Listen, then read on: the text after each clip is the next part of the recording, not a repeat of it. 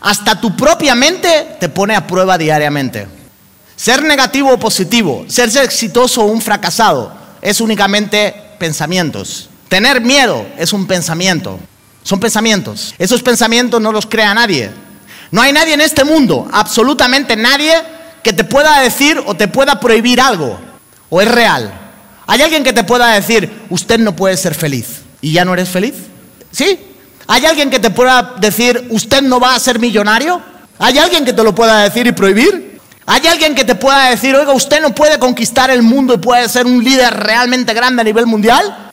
Son pensamientos. Únicamente son tus pensamientos limitantes que te obligan a estar en la situación sometido al sistema y eso te crea la persona que hoy en día eres. Cuando uno descubre el secreto, porque hay un secreto en todo eso, cuando uno descubre el secreto, automáticamente entiende que ser feliz y tener abundancia es fácil, muy fácil, muy simple, pero hay que descubrirlo.